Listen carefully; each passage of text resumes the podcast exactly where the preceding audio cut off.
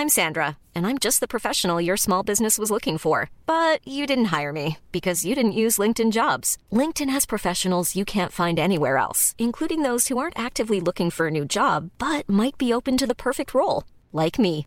In a given month, over 70% of LinkedIn users don't visit other leading job sites. So if you're not looking on LinkedIn, you'll miss out on great candidates like Sandra. Start hiring professionals like a professional. Post your free job on linkedin.com/people today.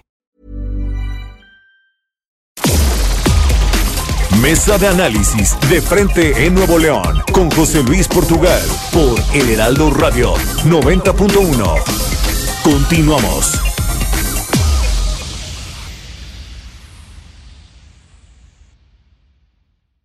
El día de ayer, el gobierno del estado hizo un anuncio muy importante en referencia a lo que es eh, las eh, cuentas individuales de los trabajadores afiliados de los cuentavientes, perdón, de los derechohabientes del Isteleón. En relación a ello, es un tema álgido, importante, delicado, porque va a las pensiones de las personas que trabajan para el Estado. Es un tema que en el pasado ha costado muchísimo políticamente hablando. En el presente parece que no va a ser así, pero para ello le agradezco al licenciado Carlos Garza Ibarra, quien es el secretario de Finanzas, tesorero general del Estado, aunque ya quedamos, uh, licenciado, que ya no manejamos tesoro, ¿verdad? No, pues ya sin tesoro, este, solo, solo estamos ahí administrando las, las, ¿cómo le podemos llamar? Las La- miserias la financieras. No, no, no, este, digamos, eh, mira, eh, creo que haces una excelente introducción, eh, José Luis. Eh, Sí. efectivamente, eh, eh, contrario a otros procesos, eh, porque de repente eh, luego, luego viene a la historia eh, las manifestaciones de 1993 con los cambios del régimen anterior a un régimen de cuentas individuales. Sí, señor. Eh, lo que estamos buscando es precisamente tratar de mejorar y corregir algunas cosas que en aquel momento no se pudieron, esa es mi apreciación, eh, eh, eh, digamos, explotar o avanzar, ¿no? ¿A, a qué me refiero? Y déjame hago un poco de contexto para entrar ya más a- a- al detalle. Sí, y si, y si Nosotros- nos puede hacer un eh, contexto histórico de qué fue lo que se hizo, aunque está muy breve, en el en el eh, 93. Exactamente. para- Nosotros para que la gente tenemos- tenga, tenga ese, ese contexto completo. Tenemos dos regímenes, eh, die- eh, los del régimen anterior, le vamos a llamar así, de 1993, que son esas personas, pues, este, se jubilan eh, normalmente en el peor escenario, y esa es la parte que tenemos que tener clara, con un Ok. 85% de su sueldo, Sí. eh, en el mejor escenario con el 100% de su sueldo. Ningún sistema pensionario en el mundo puede solventar una, una carga tan fuerte, ¿no? Eh, de, de forma tal que lo que se hizo en el 93 precisamente partiendo de la base de que cada trabajador nuevo que entraba al gobierno era solidario para ir pagando a las pensiones de atrás. Con eso se fondeaban las pensiones eh, y pensando que eso iba a estallar en términos financieros porque no iba a haber manera de que eso funcionara. Y eso estaba corriendo, creo que en todo el mundo estaba esta versión de lo que en su momento se veía como la panacea, las cuentas individuales. Es y correcto. entonces entran las cuentas individuales y creo que sí corrigen un tema que tiene que ver con la transparencia y orden de que ahí están las cuentas y ahí están los recursos de cada uno de los trabajadores. Eh, un servidor, Carlos Alberto Garza Ibarra, tiene su cuenta, eh, eh, digamos, administrada por el, el, el Isteleón, pero respaldada en una Afore que es Afore Banorte Siglo XXI, en donde están ahí los 17 mil millones de todos los trabajadores que entraron después de 1993. En- digamos que la reforma avanzó en aquel entonces positivamente en transparencia, orden y certeza de que ahí está el recurso pero se, digamos, dejó de lado dos cosas. ¿Cómo íbamos a fondear si los nuevos ya no iban a meterle al viejo régimen? ¿Cómo íbamos a fondear a los del viejo régimen? Sí. Eh, porque pues los nuevos ahora se autofondean solos junto con el patrón, ya los nuevos ya no le ponen al viejo régimen. Ese es un tema que dejaron, digamos, sin resolver. Y dos, que hace 27 años no se tenía tan claro aparentemente que la gente que se iba a estar jubilando, que ya se está jubilando con el nuevo régimen, se estaba jubil- se iba a jubilar con 500 pesos mensuales, 700 pesos mensuales, o si lo quieres ver con en promedio el 20% de su sueldo, cosa que, que tampoco es lógica desde el punto de vista de que no pudiésemos entender como un maestro, un policía, este, alguien que trabaja en el poder judicial, en el Congreso, eh, va, va a vivir con un, con un sueldo tan bajo. ¿Por qué? Porque simple y sencillamente este, ya no hay un respaldo estrictamente hablando de que el gobierno le tiene que meter a fondear eso porque ahora se autofondea solo con lo que aporta el trabajador y la parte que le corresponde al gobierno. Esa es, digamos, un poco la, la historia. ¿Qué es lo que estamos nosotros planteando? Eh, primero, entendimos que la reforma que queríamos plantear era una reforma que buscara solucionar ambas cosas, es decir, que ayudara a, en cierta medida, a aliviar la carga financiera tan agresiva que presenta cada año tras año el gobierno estatal para el régimen anterior, eh, porque hay que seguirlo fondeando. Este año le vamos a meter 5.500 millones de pesos que son de los neoleoneses y que pudiesen estarse usando en otras cosas, pero se están usando en las pensiones del régimen anterior. Ese es el primer tema. Y el segundo tema es cómo le hacemos para corregir ese retiro tan precario, si lo queremos ver así, que va a tener cada uno de estos trabajadores que yo te mencionaba. Y empiezo por lo por lo por lo último, pues no hay truco, eh, no hay truco, o trabajas más o le aportas más si te quieres jubilar mejor. Punto. Y eh, entonces lo que decidimos eh, y hago aquí un paréntesis cuando hablo decidimos fue un ejercicio de un poco más de nueve meses en donde participaron los sindicatos, en donde participó muy muy muy de cerca este el CENTE, la sección 50, eh, eh, el Sindicato de Trabajadores del Estado, con sus asesores expertos, eh, y que revisamos punto por punto, eh, a tal grado de que decidimos que no iba a ser una reforma a la ley actual, sino íbamos a crear una nueva ley, porque estamos cambiando muchas más cosas que el simple hecho de las pensiones. Entonces, cuando platicamos con ellos y empezamos a hacer simulaciones de que cuál debería de ser un retiro más acorde eh, a la realidad económica, eh, pues nos fuimos a la evidencia internacional y lo que se sugiere a través de la OCDE es que un retiro decoroso para alguien que le dedicó toda su vida un trabajo es de alrededor de un 60-65% de su sueldo. Entonces dijimos, ¿cuánto tenemos que subirle para poder llegar a ese 60-65% de su sueldo? Pues estamos aportando el 12, hay que subir la aportación al 21, es decir, el trabajador pone 6, ahora va a poner 9, el patrón ponía 6, o pone 6, perdón, eh, y, la idea es que nosotros pongamos 12. Por cada punto que el trabajador le va a poner, le vamos a poner nosotros dos puntos porcentuales. Entonces eso nos va a llevar, nos va a, llevar a un 21% de aportación, que eso va a permitir sin duda que ahora sí el maestro, el policía, el enfermero, el doctor, todos ellos puedan tener la tranquilidad de que no se van a jubilar con el 20% de su sueldo, que sería prácticamente eh, inmoral jubilarnos con, con, con un monto así. Entonces, esa primera parte es bien importante resaltarla, esa es una parte que estamos proponiendo en esta nueva ley del Istelión, pero luego me voy a la otra, a la que queda pendiente, que es eh, eh, el, el, el, componente permanente de más de 500 millones anuales que hay que meterle. Si ahorita traemos 5.500 fondeando este déficit pensionario del régimen anterior, el próximo año vamos a tener 5.900, 6.000 millones por ahí, hasta llegar a un pico de 7.000 y pico. Este, desde que llegamos nosotros en la administración, perfectamente sabíamos que esa presión financiera iba a estar ahí y empezamos a explorar alternativas. Una alternativa era ver algún mecanismo con Hacienda que permitiera acceder a ciertos fondos, eso no se dio, no hay. Dos, pedir prestado tampoco se puede para poder este, amortiguar ese incremento. ¿Por qué? Porque pues este no podemos pedir prestado por, por la ley de disciplina financiera eh, recursos para eh, erogaciones que tienen que ver con gasto corriente.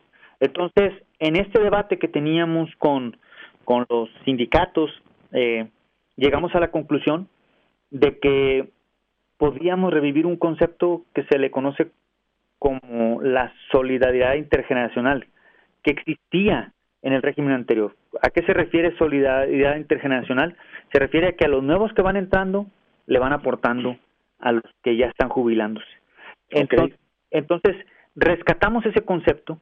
Algunos le llaman, y hay que decirlo abiertamente, tampoco lo vamos a evadir, oye, es que ahora los nuevos le van a prestar a los viejos pues si lo quieren ver así, pues también, este, no es ninguna, no, no estamos tratando de evadir nada de eso, o sea, este, así funciona casi todos los regímenes en el país, me refiero de otros estados. La universidad funciona así. La Universidad Autónoma de Nuevo León, el nuevo le pone y con eso, más lo que porta el que está todavía en activo, este, más este, eh, con eso fondean al que se va jubilando. Este, eh, entonces, pero nosotros lo queremos hacer de una forma mucho más ordenada y temporal. ¿Por qué? Porque no lo necesitamos para toda la vida o, o, perenne, como dicen los, los actuarios. Lo necesitamos por un tiempito, nada más. El tiempo en donde va creciendo fuertemente esta carga adicional, que afortunadamente ya es en pocos años, termina por ahí del 2026, 27, y empieza a caer la curva y ahora sí, nada más estas nuevas personas o estas nuevas aportaciones eh, estarían fondeando, digamos, esta coyuntura de X número de años. Aclaro, porque es importante, porque puede haber confusión. Lo que ya está ahorrado en las cuentas individuales al día de hoy no se toca. Voy a dar un ejemplo. Carlos Alberto Garza Ibarra tiene actualmente un saldo que está ahí resguardado en la Foreva Norte siglo XXI. Sí. Supongamos que el, el, Congreso nos da su visto bueno y ve con, con buenos ojos esta, esta nueva ley de León y nos aprueba la ley. Lo que sucedería es que a partir, vamos a suponer, el primero de julio, ojalá y así fuera, por ejemplo. A partir del primero de julio, Carlos Alberto Garza Ibarra va a tener su cuenta física, que ahí está, intocable, más una cuenta nocional, que es, digamos, virtual, nocional, como le queramos llamar. Y esa, esa cuenta va a ir acumulando eh, pues lo que voy aportando. De forma tal que yo voy a tener un gran total que va a ser lo físico más lo, lo nocional. Y entonces, momentáneamente, eh, así va a estar sucediendo. Si una persona es nueva, totalmente nueva, es decir, que entra por primera vez al gobierno a partir del primero de julio, él no va a tener cuenta física porque no ha ahorrado en la cuenta individual, va a tener una cuenta nocional. También esa cuenta se va a usar. Y con estas nuevas cuentas nocionales vamos a fondear el, esta gran incremental que estamos teniendo de presión financiera para pagar las pensiones del régimen anterior.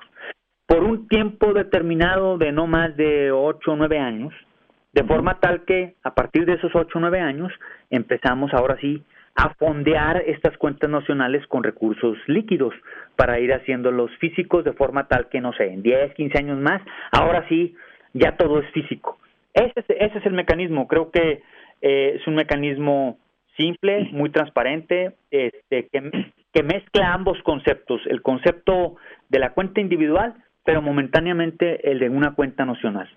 Ahora, eh, licenciado Carlos Alberto Garza Ibarra, eh, ¿fue consensuado realmente con todos los actores o los sindicatos, digamos? Sí, mira, este tan consensuado que aquí tengo enfrente este mi computadora este, la imagen, que creo que es una imagen histórica porque todo el consejo, el consejo directivo del Isteleón lo integra el Ejecutivo, el Poder Judicial, el Poder Legislativo, el Sindicato de Maestros, el Sindicato de Trabajadores del Estado, el Sindicato de Jubilados que, este, que, que, también lo aprobó, eh, etcétera, etcétera. Todos, todos, todos, todos por unanimidad. Y no fue un tema de, no es fácil, por eso cuando me preguntan, oye, ¿cuál es el truco? No hay ningún truco, es, es beneficio tras beneficio, es decir, lo que estamos proponiendo es, como te decía, tratar de corregir, a lo mejor la palabra correcta no es corregir, tratar de mejorar eh, mucho de lo que no se pudo hacer, asumo yo, en 1993, sí. la realidad nos alcanzó, nos alcanzó, este, pues, porque prácticamente ya pasaron veintitantos años y lo que estamos evidenciando es eh, gente que se está jubilando con unas jubilaciones muy, muy bajas. Este, eso fue lo que nos alertó y yo creo que eso fue también lo que propició que los líderes actuales voltearan a ver al, Ejecutivo y trabajar conjuntamente en algo que le dé solución a un tema que si no lo resolvemos socialmente va a ser grave, muy grave. ¿Por qué? no podemos suponer un profesor o un empleado del Poder Judicial o un ministerial jubilándose con mil pesos. Y ahora, déjame explicarte por cómo sacamos esos datos. Por favor. Como ahora tú tienes una cuenta individual, esa cuenta individual, pues es un saldo, son como las Afores, nada más que nosotros la tenemos en León a través de Afore Banorte siglo XXI. Sí. Supongamos que ya llegó mi momento de jubilarme, llega Carlos Alberto Garza Ibarra a León y le dan su saldo y aquí está. Usted tiene 10 pesos, perfecto. Tengo tres opciones. Una opción, llevármelos inmediatamente y hacer lo que yo quiera. Sí. Otra opción es llevármelos y ponerlos a invertir en donde yo quiera porque yo soy experto en finanzas y bueno, yo lo puedo hacer. Eso es otra opción. Y la otra opción es que ellos, a través de un modelo que se llama de renta vitalicia, te dicen, me refiero a ellos, el Isteleón con una aseguradora, sí. que es como, como funciona con, los, con, con las Afores, te van a decir, tú tienes tal edad, tu esperanza de, vida es tanto, tienes tanto ahorrado, te ofrecemos un mecanismo que hasta que te mueras te va a dar tanta renta mensual. Ok, ok. Y ya, así, es como van a funcionar las Afores. Lo que pasa es que hay que recordar que nosotros vamos más avanzados porque nosotros empezamos antes que las Afores. Nuevo León empezó antes, fue más vanguardista en aquel entonces y pretendemos ser vanguardistas ahorita también.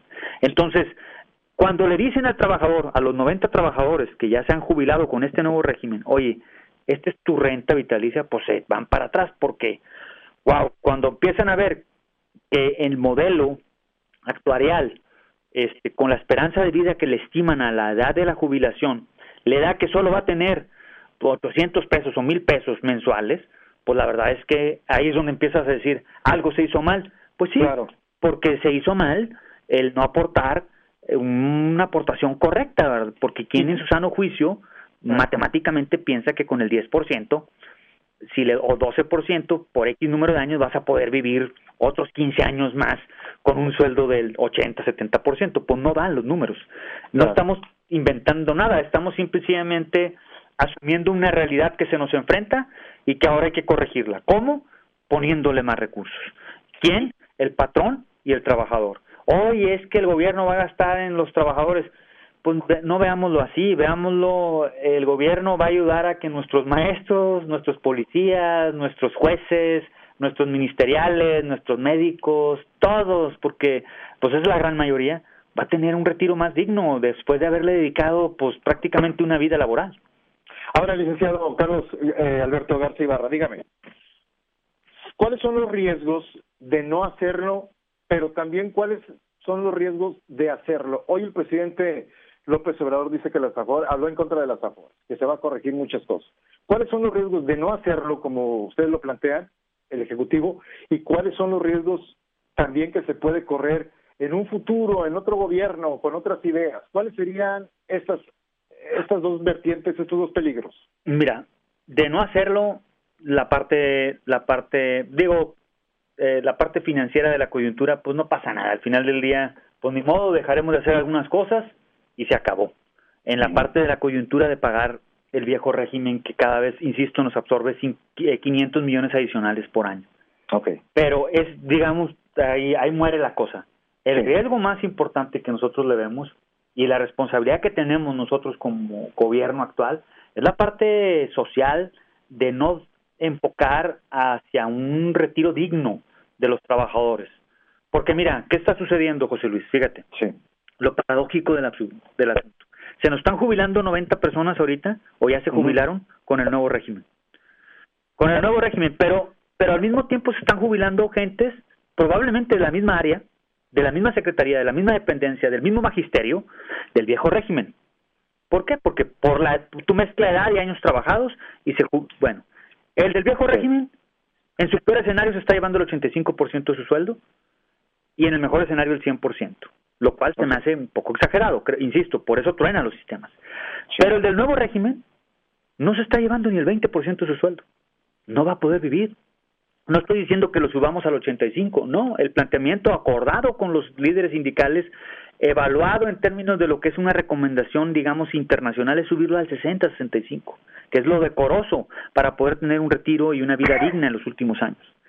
El riesgo es ese, el riesgo no poder llegar a darle a esta gran base laboral que es magisterio, por ejemplo, policías que le dedicaron muchos años de su vida a trabajar por toda la ciudadanía y que no tengan ese retiro.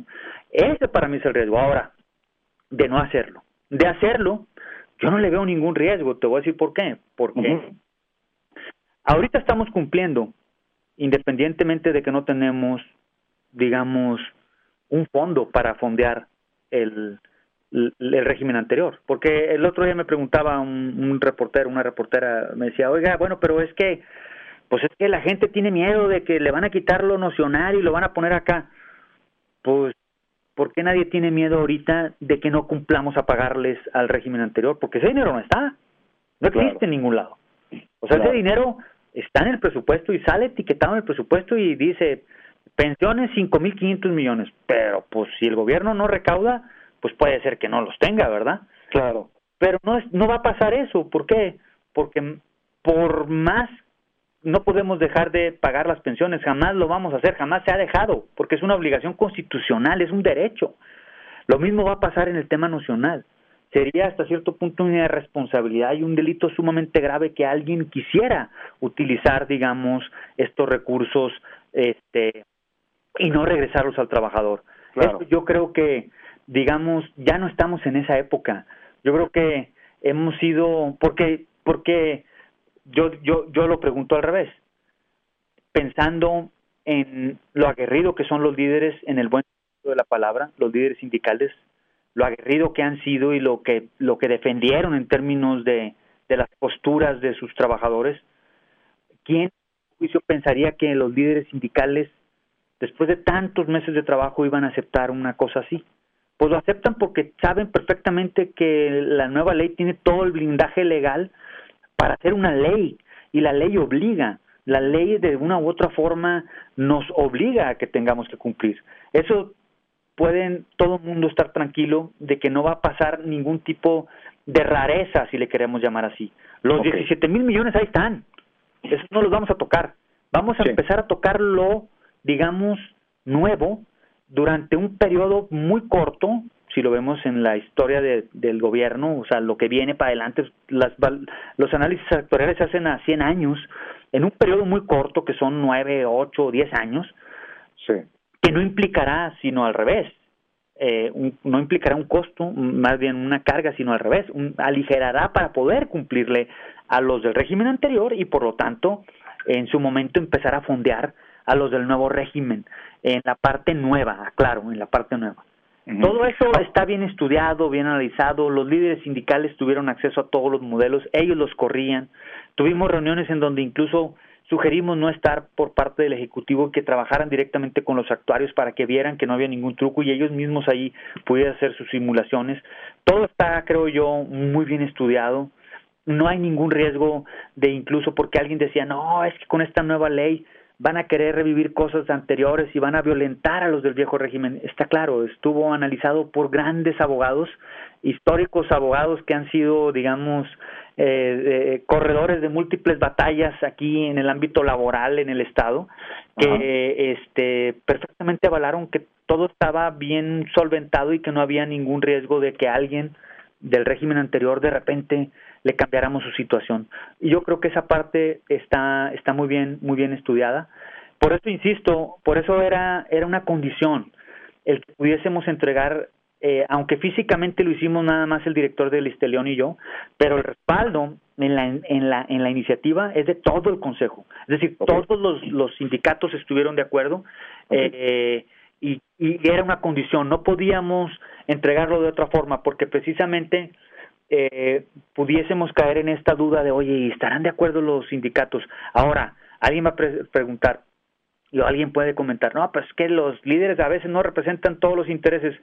Pues yo creo que sí, pues no del 100%. Por ejemplo, mira, ayer me llegó, me mandó el líder del, del, de la sección 50 un comunicado que a mí me dio mucho gusto, en donde él le comunica a toda su base que después de haber hecho múltiples ejercicios, reuniones, y haber hecho una consulta que, que, que no que, que no fue simple, fue fue compleja, más del 81% le daban el visto bueno a esto. Entonces, prácticamente estamos hablando y el 19% te puedo asegurar que es gente que no ve ninguna afectación porque son muchos son del viejo régimen, entonces no, no se le está modificando nada a ellos. Pero la consulta se hizo a todos y creo que eso nos da un soporte y en el SUSPE no hicieron lo mismo de una consulta así, pero sí tuvieron su sesión de trabajo en donde sí se consultó a través de sus delegados y todo el mundo le dio la aprobación. Yo creo que fuimos muy cautos y muy cuidadosos de no violentar nada, porque establecimos un principio básico. Si no hay un consenso general y unanimidad en cada uno de los puntos, ese punto no vuela. Y te voy a ser muy sincero, hubo cosas que el gobierno quiso de repente empujar porque son las que el sentido común dice. Si queremos que un trabajador ahorre más para su retiro, pues no hay más que dos sopas, o subirle a su aportación o trabajar más años. licenciado, por último, le pregunto, ¿por qué ustedes, si es un gobierno que le falta prácticamente un año, ¿por qué no patear el bote y dejárselo pues al otro gobierno? Pues porque no queremos ser irresponsables, porque tenemos la responsabilidad moral, porque estamos viendo cómo la gente se está jubilando con unas condiciones que no son las, las, las ideales y porque eh, eso va a estar pasando en el ámbito privado, es decir, la gente se va a empezar a jubilar con sus cuentas individuales del IMSS, me refiero en sus afores, en la que quieras, y va, esa va a ser la realidad, porque pensamos en los noventas que era la panacea, y no lo es, nada más que el gobierno estatal como fue, digamos, se adelantó varios años, ya está viviendo eso en carne propia. No podemos dejar a los profesores, a los policías, a los enfermeros, a los doctores, a todos los que trabajan en el gobierno. Es todo el Estado, ¿eh? son todos los poderes, no es nada más el Ejecutivo. Sí. No los podemos dejar en el desamparo. ¿Por qué? Porque tenemos ahorita prácticamente la responsabilidad de hacerlo. Y, y, y pues sí, pudo haber sido, y sí fue tentación, ¿eh? decir, pues bueno, que se aviente el tiro otro. Pero no, no va a ser así, José Luis. Ojalá y el Congreso, eh, como ya hemos platicado con ellos, y creo que perfectamente lo saben, porque el mismo Congreso, su presidente avaló esta iniciativa. Entonces creemos que ellos van a, van a analizarlo con bastante, bastante objetividad. ¿Hay cabildeo ya con el Congreso? Sí, claro. Ayer tuvimos una sesión en donde estuvieron los medios, estuvieron ellos, y yo había tenido una sesión previa con algunos de los coordinadores, este, y entiendo que en estos días nos vamos a reunir eh, para poder eh, clarificar algunas dudas de las que, que, ellos tienen. Bien, licenciado, pues eh, creo creo que queda claro. ¿De cuántos trabajadores estamos hablando en este momento? Ah, este, mira, estamos hablando de, dame un minuto y te digo, este, pues es una cantidad importante de trabajadores, son prácticamente, este, eh, mira, ahorita te voy a decir, es que hay dos componentes, cada vez más son los del nuevo régimen, cada vez menos son los del viejo régimen. Al día de hoy estamos hablando de 20 mil trabajadores, eh, 24 mil trabajadores, este, no, perdóname, a ver, ley anterior, jubilados, no son jubilados, permíteme, Trabajadores, de ahí te va. al día de hoy estamos hablando de 30 y, este, 36 mil 36 mil personas del régimen actual. Este, ah, tenemos 46.114 empleados activos, el 21% son del régimen anterior, o sea, el 20% y el 80% son del régimen nuevo, que se van a ir jubilando en 5 años, 10 años, 15 años, todavía le faltan, pero son los nuevos. A ese mercado si le queremos llamar así, es el que queremos atender socialmente. Es correcto. El otro no se ve afectado en lo mínimo no. y esto es para los para los del nuevo régimen para que tengan unas condiciones justas al momento de, de irse jubilando. Exactamente. Gracias. Esta fue la entrevista con el licenciado Carlos Alberto Garza Ibarra, quien es el secretario de Finanzas y tesorero general del Estado. Hacemos una pausa, enseguida regresamos. Siga con José Luis Portugal y su análisis de frente en Nuevo León por El Heraldo Radio 90.1.